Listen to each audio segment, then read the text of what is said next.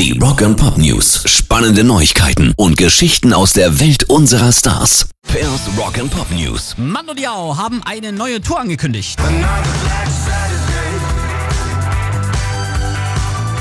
Führt sie im November auch nach Deutschland, Österreich und die Schweiz. Die schwedischen Indie-Rocker arbeiten auch an einem neuen Album, dem Nachfolger des 2017 rausgekommenen Good Times. Tickets gibt's ab heute exklusiv bei Eventim, ab Freitag dann im allgemeinen Vorverkauf. Und zu sehen sind die Jungs am 29. Juni auf dem Black Sheep Festival in Bad Rappenau, am 25. August in Bochum, dann wieder am 22. November in Hamburg, einen Tag später in Wiesbaden, am 28.11. in Dresden, 29. dann München, am 30. November spielen sie in Köln und Abschluss ist der 1. Dezember in Berlin.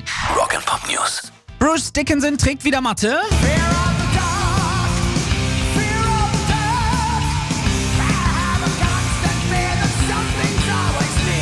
Ein Fan fragte ihn kürzlich, warum. Und der schlagfertige Iron Maiden-Sänger war natürlich um eine Antwort nicht verlegen.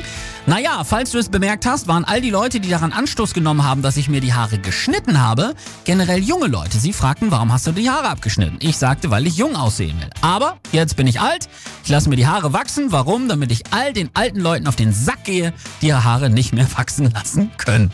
So ist er, der Bruce. Das ist eben purer Rock'n'Roll. Pairs Rock and Pop News.